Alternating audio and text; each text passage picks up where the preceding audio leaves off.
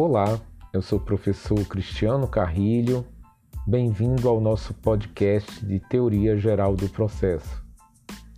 Hoje nós vamos falar sobre grupo social, conflito de interesses, métodos de resolução de conflitos sociais. Historicamente, o meio mais primitivo de solução de controvérsias é a autotutela, na qual os indivíduos realizavam sua própria justiça, impondo-a mediante a força. O Código de Hammurabi consagrou a lei de talião, olho por olho, dente por dente. Contudo, a solução de conflitos de interesses pela autotutela implica a prevalência dos interesses dos mais fortes e um regime de vingança privada, onde dificilmente a justiça seria consagrada na sociedade. Segundo Mahatma Gandhi, olho por olho e o mundo acabará cego. Como consequência da perniciosidade da autotutela, essa foi lentamente substituída por outros métodos de solução de conflitos. Quando a gente fala da autotutela, a solução por meio de árbitros imparciais ou mesmo soluções consensuais, denominadas autocompositivas, passaram a substituir a autotutela. Veja, autocompositiva tem a ideia de composição. Autotutela traz a ideia de fazer a justiça na medida de sua própria força. Quando pouco a pouco os indivíduos foram se apercebendo dos males que a autotutela causava, eles começaram a preferir, ao invés de uma solução parcial, por que o nome é parcial? Parcial que significa por ato das próprias partes. Preferiram uma solução através de árbitros. Geralmente eram as pessoas da comunidade, os idosos, pessoas de confiança mútua em que as partes se louvam para que resolvam os conflitos. Essa interferência, em geral, era feita pelos sacerdotes, cujas ligações com as divindades garantiam soluções supostamente acertadas, de acordo com a vontade dos deuses os anciãos, que conheciam os costumes do grupo social integrado, também eram muito requisitados para serem árbitros. E a decisão do árbitro pauta-se pelos padrões escolhidos pela convicção coletiva, inclusive pelos costumes. E como está hoje, nos dias atuais? Bom, nos dias atuais, a jurisdição estatal desponta como um dos principais métodos de solução das controvérsias, ou seja, se abandonou a arbitragem, se abandonou aquele método mais antigo e o Estado se fez substituir ao indivíduo na tutela de seus interesses. Entendo, entendo que a autotutela fica praticamente vedada nesse novo sistema, porque quase em sua totalidade não é permitido o indivíduo resolver as coisas pelas próprias mãos. Existem exceções que a lei dá, como é o caso da legítima defesa. Daqui a pouco nós vamos falar sobre essas exceções. Como é que, que o Brasil caracteriza a autotutela? Bom, Regra geral, o Brasil ele caracteriza a autotutela como ilícito penal. Ele tipifica no Código Penal, artigo 345, o chamado crime de exercício arbitrário das próprias razões. Mas, ao mesmo tempo, o Código Civil, a Constituição Federal e o Código Penal permite exceção em algumas situações. Vamos ver quais são elas? Legítima defesa. Bom, legítima defesa no âmbito penal, Código Penal artigo 25, é permitido a autotutela. Agora lembre-se, o direito penal fala também no excesso. Se você fazer desproporcionalmente uma legítima defesa, por exemplo, metralhou um menor porque ele roubou uma caixa de fósforo, isso daí pode ser caracterizado um excesso. O Código Civil, no artigo 1210, parágrafo 1, traz o desforço possessório conferido ao possuidor turbado. O que é desforço possessório? Bom, posse é quando você está com uma coisa e turbação é quando alguém está querendo tirar a posse do possuidor. Então, o que seria o desposto possessório? Seria aquela pessoa que está possuindo alguma coisa que está sendo ameaçada. Aí vamos usar ameaçada como sinônimo de turbada. Então, se você tem a posse, alguém quer lhe tirar essa posse, ainda não tirou, você está sendo turbado. Então você vai poder, com as próprias forças, é, afastar aquele perigo de você perder a posse. Isso está autorizado no Código Civil, artigo 1210, parágrafo 1. Outro exemplo de autotutela está na locação, no contrato de locação e no contrato de depósito. O que é que temos lá? O Código Civil, artigo 578, ele fala no chamado direito de retenção do locatário. Ele permite que o locatário fique de posse da coisa dada em locação, caso o locador tenha alguma dívida com ele, esteja devendo alguma coisa para ele. Por exemplo, vamos dizer que o locatário fez benfeitorias e o dono do imóvel não quis indenizar. E o depositário? Depositário é quem recebe alguma coisa para tomar conta, para guardar. Então, o artigo 644 do Código Civil também trata da autotutela quando o depositário vai poder reter aquela coisa. Então, tanto o direito de retenção do locatário como o direito de retenção do depositário, previstos no Código Civil, são exemplos de exceção que permite a autotutela. Outro exemplo de autotutela é o direito de greve. O direito de greve é quando os trabalhadores paralisam suas atividades profissionais para reivindicar os seus direitos. Isso está previsto na Constituição Federal, artigo 9. Tá ok? Então vamos lá. Quais são exemplos de situações que o Brasil permite a autotutela? Legítima defesa, desforço possessório, direito de retenção do locatário e do depositário e o direito de greve. Esses são apenas alguns exemplos, existem outros. Vamos falar agora de métodos que nós podemos trazer para evitar que as pessoas façam a justiça com as próprias mãos.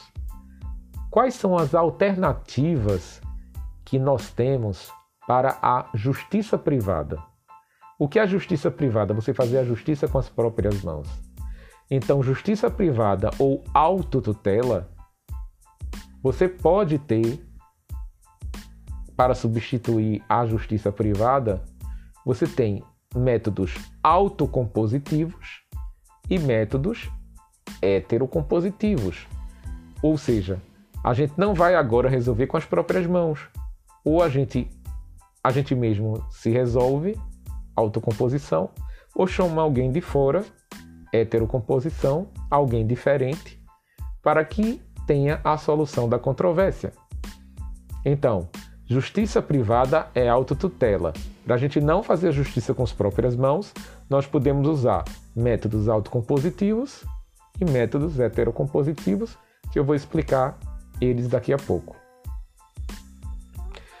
Regra geral, o Estado proíbe a justiça privada, ele proíbe a autotutela, ele retira do indivíduo a possibilidade do indivíduo buscar por suas próprias forças a resolução dos litígios. Então, quando ele tira a justiça das mãos das pessoas e o Estado assume para si esta responsabilidade, isso é o que nós chamamos de poder-dever de solucionar os conflitos com justiça, uma vez que as controvérsias sem solução são fonte de perturbação social e o direito existe para afastar a incerteza.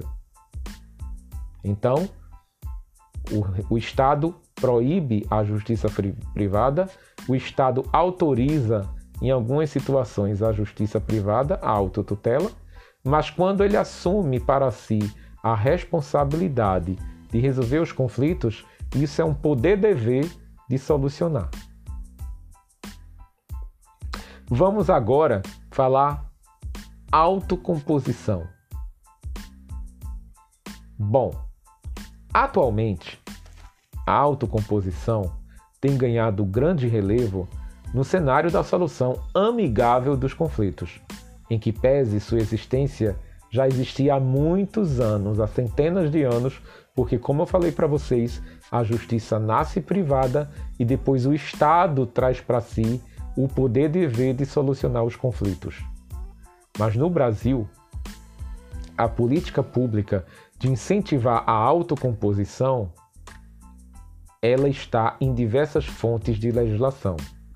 Então, a Resolução 125 de 2012 do Conselho Nacional de Justiça estimula a autocomposição.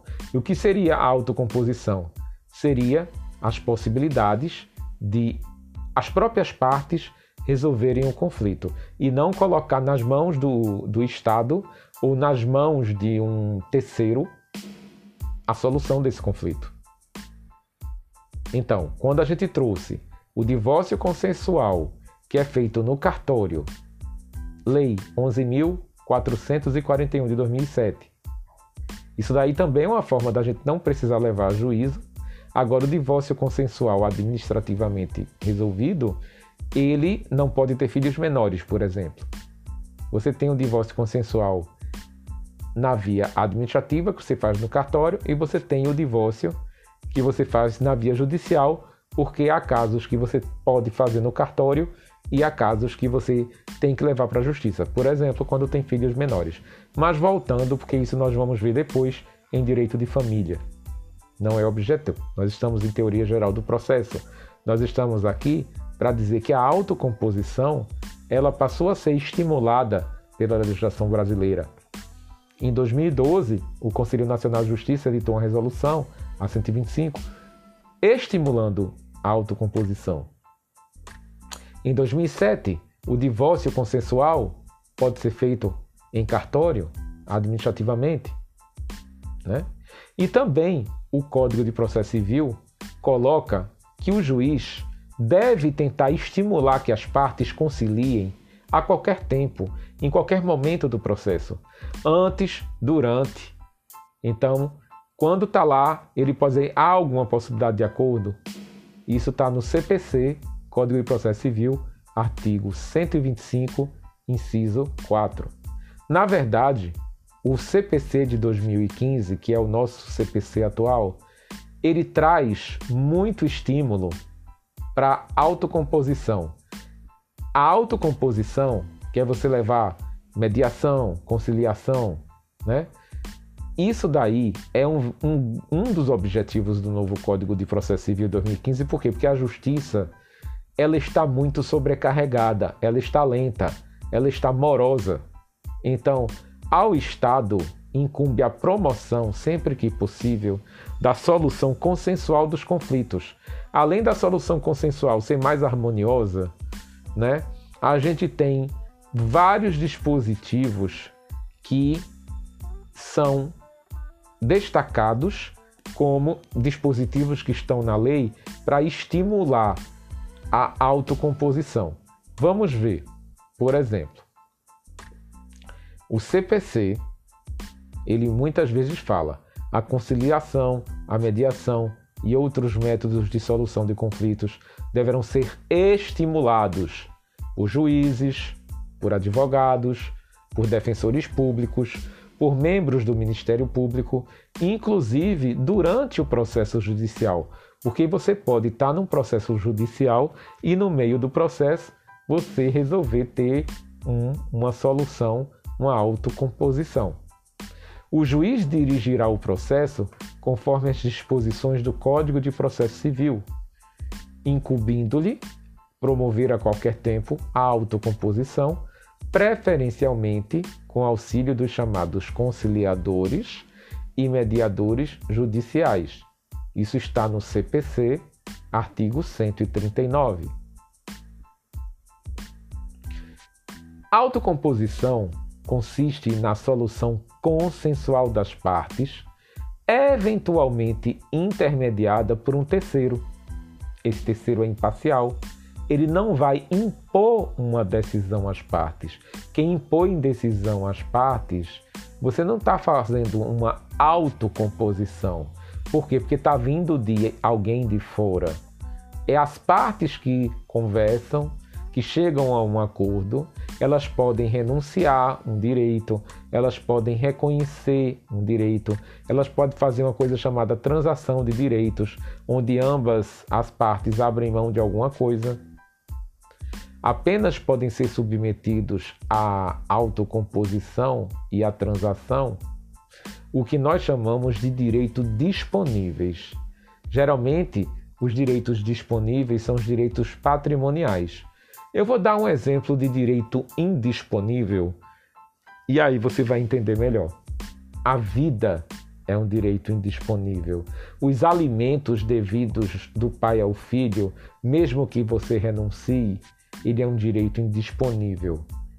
A imagem, que no, a nossa imagem é um direito indisponível. Os direitos da personalidade são direitos indisponíveis. E o que é indisponível na linguagem jurídica é algo que você não pode abrir mão, é algo de muita importância. A vida, a imagem, etc.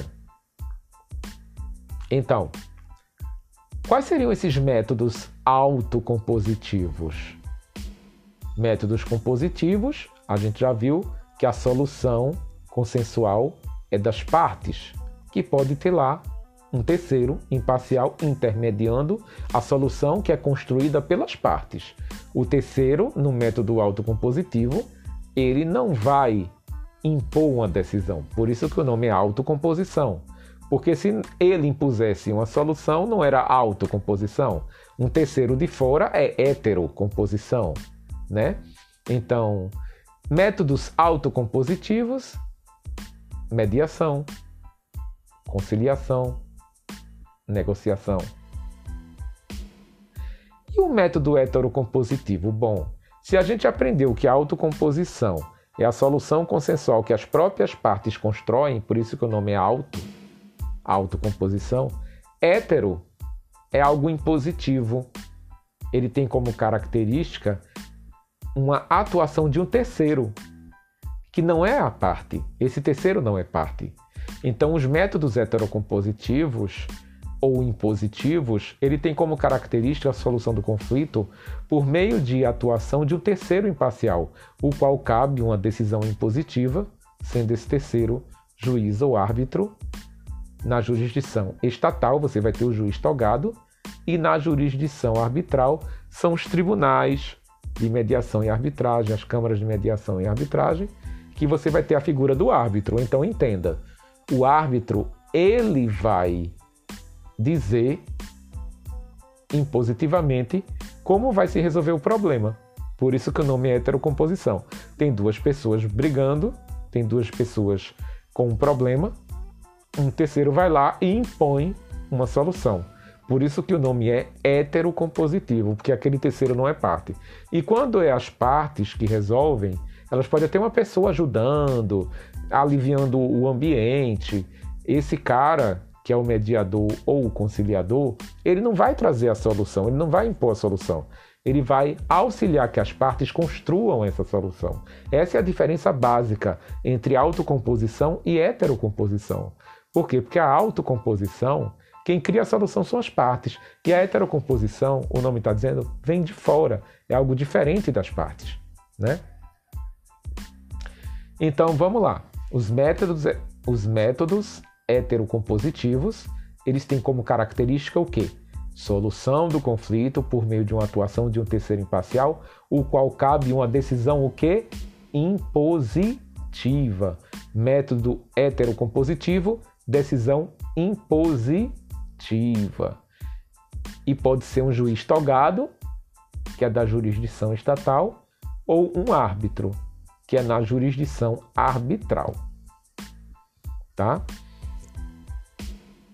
A arbitragem comercial é muito utilizada, né? A gente não vê tanto no direito civil isso, porque o povo quer sentir-se mais seguro com o juiz decidindo. Esse novo Código de Processo Civil de 2015, ele trouxe medidas alternativas de resolução dos conflitos, porque os processos demoram muito. É um direito à razoável duração do processo que não estava sendo consagrado para as pessoas, né? Então o novo, o novo CPC de 2015 ele trouxe medidas alternativas para resolver os conflitos, dando ao ordenamento jurídico uma maior efetividade das normas constitucionais, principalmente ao direito à razoável duração do processo, que era um direito constitucionalmente assegurado, mas que esse direito não estava sendo respeitado, porque tem muito processo na justiça. O brasileiro tem mania de quando tem qualquer coisa leva para a justiça. Né? A gente não é criado, não é educado para conciliar, a gente é educado para litigar. Então, o artigo 3 e os parágrafos do CPC de 2015 diz que o Estado promoverá sempre que possível a solução consensual dos conflitos. Essa nova regra processual, ela vem assegurar um novo sistema, um sistema multiportas um sistema que não é só a porta do judiciário que está aberta para resolver os litígios. A pacificação dos conflitos ela pode ser feita através de outros meios alternativos à justiça do Estado, ao poder judiciário. Então, a mediação e a conciliação elas podem ser buscadas pelos operadores do direito antes de você levar uma demanda à justiça do Estado. Então, se o direito é transigível, o que é direito transigível? É um direito que você pode dispor dele, é um direito que você pode levá-lo né, para ser, digamos assim, objeto de renúncia, objeto de transação. Então, renúncia e transação você só pode fazer de direito disponível. Então, direito transigível é direito disponível. Direito indisponível, como a vida, né? a honra, a imagem, é, os alimentos, esses direitos indisponíveis, eles não podem ser objeto de maneira nenhuma, né, para você levar para um, uma, digamos assim, uma mediação e uma conciliação, tá? Ninguém vai poder abrir mão aqui de alimentos, ninguém vai poder abrir mão aqui da vida, tá? Então vamos lá. O diálogo é muito importante. Então esses métodos eles se caracterizam basicamente por serem autocompositivos, ou seja, não se busca um terceiro na solução do conflito. Ao contrário, as partes vão dialogar. A pessoa que está lá, ela vai devolver às partes o diálogo, ela vai retomar o diálogo com as partes. E o poder de negociação vai ser estimulado. Os mediadores vão tentar estimular essas pessoas a negociar. É aquela história. É melhor um bom acordo do que uma boa briga judicial. E os conciliadores, que são os profissionais dotados de neutralidade e fizeram um curso, eles foram capacitados para ser mediadores, eles vão favorecer a busca do consenso. Existem várias técnicas para desarmar as pessoas numa sessão de mediação, numa sessão de conciliação. E esses profissionais capacitados, mediadores ou conciliadores, eles vão tentar restabelecer o diálogo entre as partes. Então, a gente viu aqui métodos autocompositivos e métodos heterocompositivos. Entre os heterocompositivos, nós vimos o juiz togado e o árbitro. Vamos falar agora a diferença da arbitragem? Vamos lá. Método autocompositivo tem uma diferença da arbitragem. A arbitragem é um método alternativo ao poder judiciário, mas assim como na jurisdição estatal do juiz togado, ele é heterocompositivo por quê? Porque um terceiro vai julgar. Só que quando você leva para o juiz togado, o juiz concursado, o juiz do Tribunal de Justiça, aquele cidadão ele vai exercer a jurisdição estatal. Mas você pode procurar uma câmara de arbitragem é, e você pode levar para um, um árbitro julgar o conflito.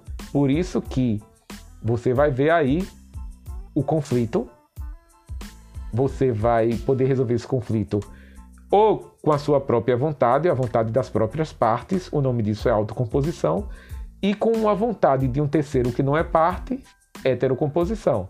E esse terceiro que não é parte pode ser tanto o juiz togado como o árbitro. A jurisdição estatal é heterocompositiva. Quem dá a solução são as partes? Não. Quem dá a solução é o juiz.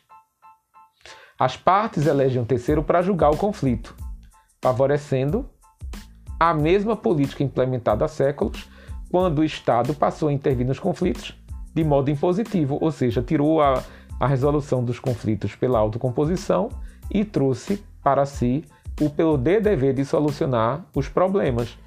Aí foi quando surgiu o que? O chamado processo judicial.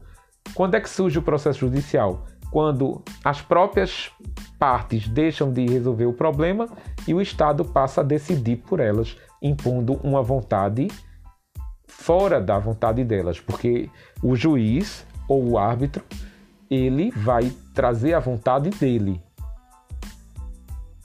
Voltando agora, mediação e conciliação são formas de solução de conflito que pode até ter um terceiro intervindo no processo negocial, mas esse terceiro não vai decidir. Na mediação e na conciliação, ele tem uma função específica, auxiliar as partes a chegar a uma solução, chegar à autocomposição. Então, não se fala em heterocomposição quando temos mediadores e conciliadores. Só se fala em heterocomposição quando temos juízes e árbitros. Então, quando tem um terceiro e o terceiro impõe a decisão, árbitro e juiz togado. Quando as partes constroem a decisão, a solução, não é nem decisão, a solução, mediadores e conciliadores. Qual seria então a diferença de conciliação, de conciliador para mediador? Gente, conciliador tem um papel, mediador tem um papel. Na conciliação, o conciliador é um terceiro, mas ele vai ter uma participação ativa. Ele pode inclusive apontar soluções, mas ele não vai ter o poder de impor a solução que ele quiser. Ele vai ter que estimular que as partes escolham a solução. Então, o conciliador tem um papel mais ativo. Já o papel do mediador é um papel de facilitador.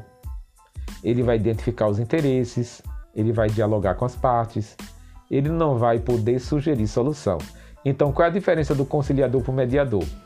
Conciliador pode sugerir solução, mediador não pode sugerir solução e árbitro impõe solução. A mediação é indicada quando existia um vínculo pré-existente entre as partes. Então, se as partes se conheciam, se as partes se conheciam previamente, vai para a mediação. É a conciliação. Desculpe. A mediação é indicada quando existe um vínculo pré-existente entre as partes.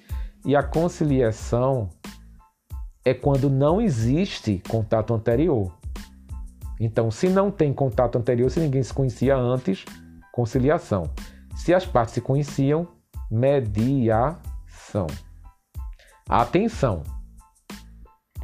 Esses modelos tanto podem ocorrer judicialmente, no meio de um processo judicial, ou extrajudicialmente, antes mesmo de você propor a ação judicial.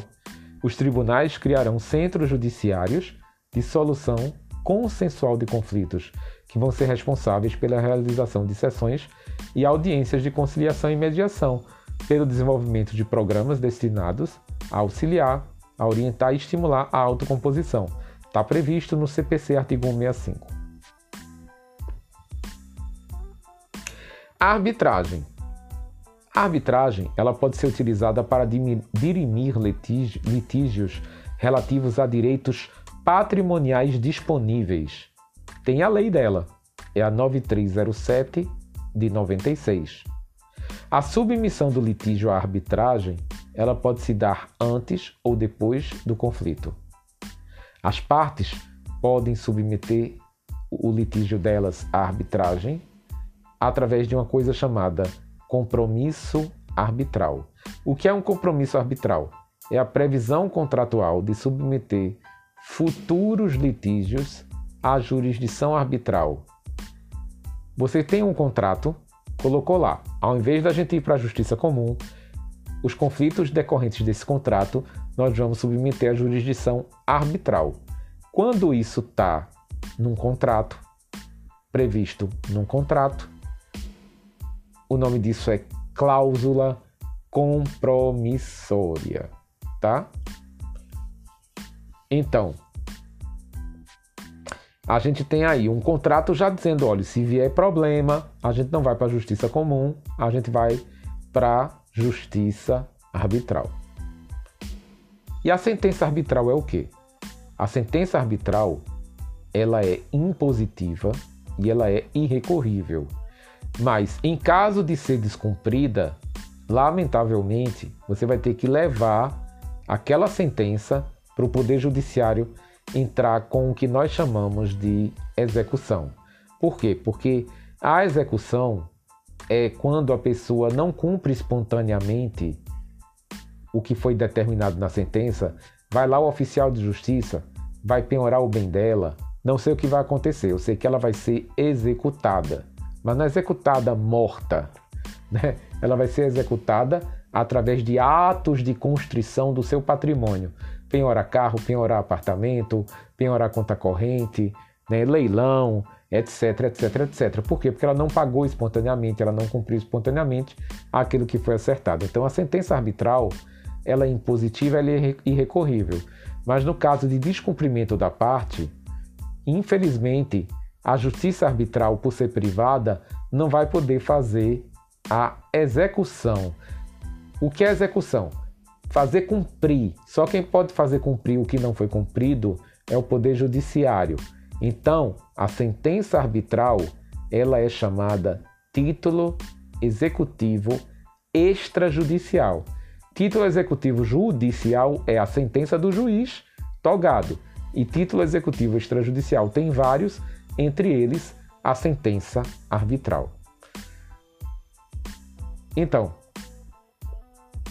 conciliação ocorre quando um terceiro ou terceiros desenvolve esforços e se empenham com sugestões e propostas para o consenso dos interessados. Ela pode ser extrajudicial, ela pode ser dentro do processo, por exemplo, desistir da ação. Em ambos os casos, ela vai induzir as próprias pessoas a trazer, resolver, construir a solução delas. Mediação. Mediação é um diálogo, gente. É um diálogo entre duas ou mais partes que estão em conflitos, assistidas por um mediador, para que possam chegar a um acordo satisfatório para ambas as partes. Na mediação, prevalece sempre a vontade das partes. E a arbitragem? Pessoal, a arbitragem, o árbitro o árbitro substitui a vontade das partes que estão divergindo. Então, vão depositar confiança no árbitro e o árbitro vai impor, né? Geralmente tem uma cláusula compromissória em algum contrato que vai levar um eventual litígio para um árbitro resolver. O que é então o juiz arbitral? Juiz arbitral é a pessoa capaz, dotada de conhecimentos técnicos e com especialização em pelo menos uma área do conhecimento humano e passa por um treinamento especial de forma a ter condições técnicas e conhecimentos jurídicos suficientemente para poder decidir divergências com segurança, proferir sentenças da qual não cabe recurso, salvo se tiver erro, alguma coisa, tá? Então, com isso, nós encerramos nosso podcast de hoje. Eu agradeço a todos vocês e na próxima aula estaremos juntos novamente. Muito obrigado.